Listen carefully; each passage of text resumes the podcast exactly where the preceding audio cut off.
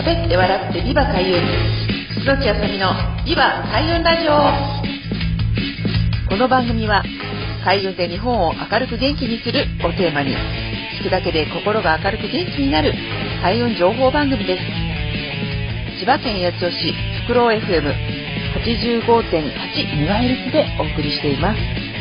パーソナリティは私開運ナビゲーターの楠木あさみがお送りします。どうぞよろしくお願いいたします。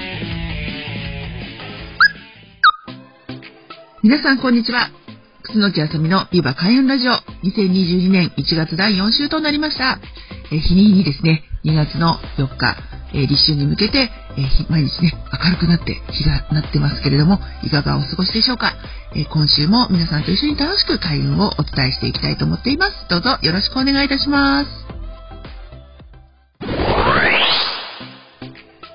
はい、ということで、毎月第4週は、え今月から来月の運気の流れについてお伝えしていきますけれども、えちょうどですね、もうあの1月ももう本当に終わりになってくるとですね、もう2月に向けてとか3月に向けてっていう風に年度がね、変わるタイミングになってくるので、まあこの1ヶ月2ヶ月はかなりね、慌ただしくなるんですけれども、なぜそういう風に思うかというと、今月が実は3匹木星の月で、まあな、あの結構ね、元気、やる気、まあ、元気みたいにこう、どんどんどんどん慌ただしいっていう、ちょっとね、世話しない月っていうのもあるので、でも他の方もそうだと思うんですけれども、なんかちょっと気ぜわしかったりとか、あ、これやらなきゃ、これやらなきゃっていう、ちょっとこう、気持ちがね、ちょっと汗かちになっちゃってるっていうところもあるんじゃないかなと思います。なので、まあ、ぜひですね、今月、まあ、いっぱい、もうね、来月に対しても運気が変わり始めているんですけれども、ちょうど1月から2月、ね、立春っていう風になるんですけれども、これから季節はね、春になっていくんですね。まだまだまあ、暦のような寒くてですね、あの、まあ、一番今が寒い時期なんですけれども、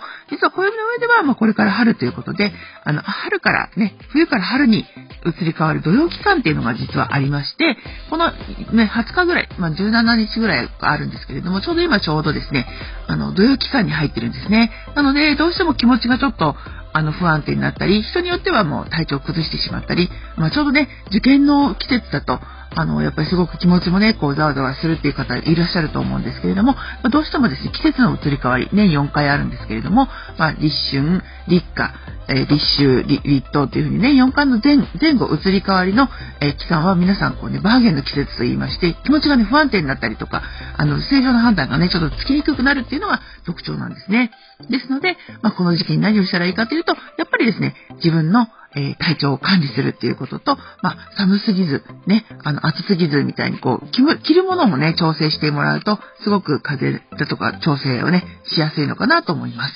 はい。で、あの、来月はですね、時刻土星の月というふうに、まあ、木木っていうのはね、木なので、こうの、伸びていったりとか、すごくこう、勢いがあるんですけれども、まあ、時刻土星って土なんですね。で、土のと、まあ、タイミングっていうのは、まあ、時刻土星、五黄土星、あの、八白土星っていうふうに3回あるんですけれども、まあ、結構ですね、マイペースだったりとか、まあ、ね、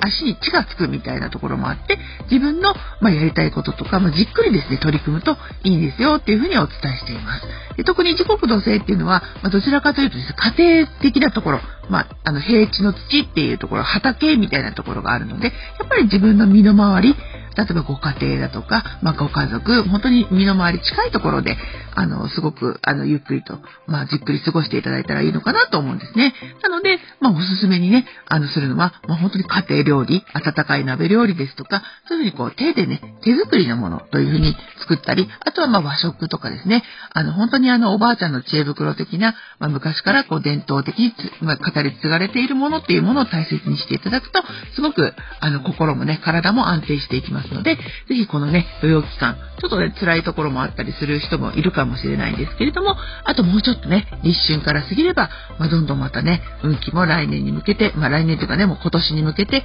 あの、運気がね、変わっていくっていうとこもありますので、ぜひ、あの、そういった意味では、じっくりと、マイペースに過ごしていただければと思います。ということで、えー前半は、えーあの、2022年1月から2月の運気の流れについてお話ししました。はい、ということで、えー、前半は、えー、2022年1月から2月の運気の流れについてお伝えしたんですけれども、あのー、まあ、後半はですね、ちょっと手相についてお話ししていきたいなと思うんですね。で、あの、人によって、まあ、今ちょうどね、千葉市習い事応援キャンペーンで、あの、手相講座入門から、まあ、初級、中級っていう風にやってるんですけれども、実は急に手相が変わりましたっていう人が、あの、いるんですけれども、手相って急に変わるんですかって、あの、今までなかった線が見えるようになってきましたっていうことがおっしゃっている受講生さんがいたんですけれども、実は、あの、そうなんですね。手相って急に変わるように見えるっていうかね、あの、まあ、正確に言うと、もともとの手相には私たちが見えてないような細かい線とか、そういったものもあるんですけれども、何かのきっかけでその人が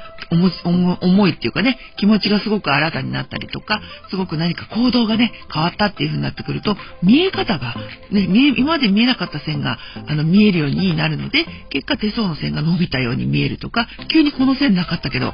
なんかすごくありますねっていう風なことがあの、あったりするんですね。なので、皆さんこうね、あの、脳とかね、脳と手ってすごく、あの、密接なつながりがあるっていうことなんですけれども、まあ、こうやって見ていただくと、やっぱりこう自分のね、あの、講座とかで来ていただくたり、占い来ていただくと、特にね、そうなんですけど、自分のことをね、話すんですよね。そうすると、何悩んでますか？って皆さん聞いたりとか、どういう風になっていきたいんですか？っていう風に聞くと、あの、今まで頭の中でぐるぐる考えていて、誰も聞かなかったことを表に出すので、脳がその自分が出した言葉を、あの、本当に感知してですね、刺激を受けて、それで結果、手相の方に、まあ、反映されて、手相が今までなかったように見えるけど、なんか急に濃くなりましたとか、あのー、そういう風になってくるんですよね。なので、まあ、皆さんね、誰でもそういった可能性はありますので、ぜひ定期的にですね、自分の手をですね、あの、写真を撮ったりとか、まあ、コピー機ね、あの、コンビニでま、コピー機するのはちょっとあれかもしれないんですけれども、まあ、ぜひね、今最近あの、スマホで、あの、画像がね、とっても綺麗に撮れますから、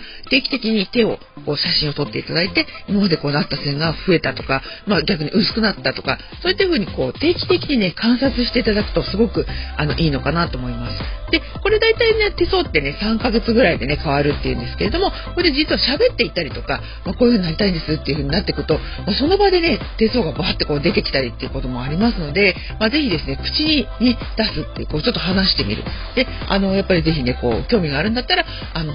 占いもそうですけれども、まあ、ね、あの、講座に来ていただいたりとか、イベントに来ていただいて、ぜひこうね、あの、写真をね、まあ、一緒に撮っていただくとね、いいのかなと思います。ですので、うんとそうっていうのは、とっても、あの、密接に、あの、連動してますから、ね、手相が変わるってことは、まあ、しょっちゅうあることなんですよ、ということでした。はい。ということで、あの、またね、引き続き、えー、千葉市習い事応援キャンペーンは3月までやっております。えー、ご興味のある方につきましては、千葉市以外の方でもね、もちろん受けることできますので、ぜひ、あの、気軽にね、お問い合わせいただいたりとか、あの、SNS、Facebook や、えー、あの、インスタグラム、えブログなどでもやっていますので、ぜひ、あの、気軽にお問い合わせいただければと思います。ということで、第4週、はい、終わりました。また来月もね、皆さんとこうやってお話できるのを楽しみにしております。では、また来月もどうぞよろしくお願いいたします。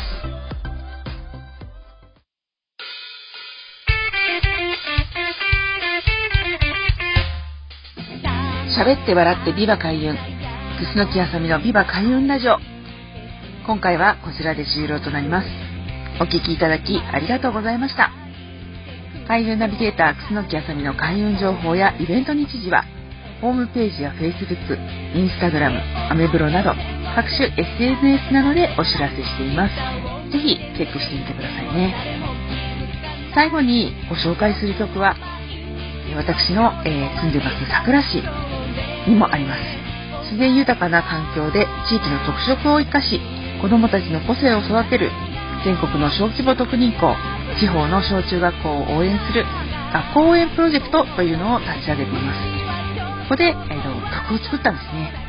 えー、おいでよ僕の小学校という曲です。えー、四本翔さんに作曲していただき、えー、私、楠木あさみが作詞をしました。ぜひ聴きながらお別れしたいと思います。それではまた来週、リバ開運ラジオをよろしくお願いいたします。パーソナリティは私、開運ナビゲーター、楠木あさみがお送りいたしました。また来週もお楽しみに。さようなら。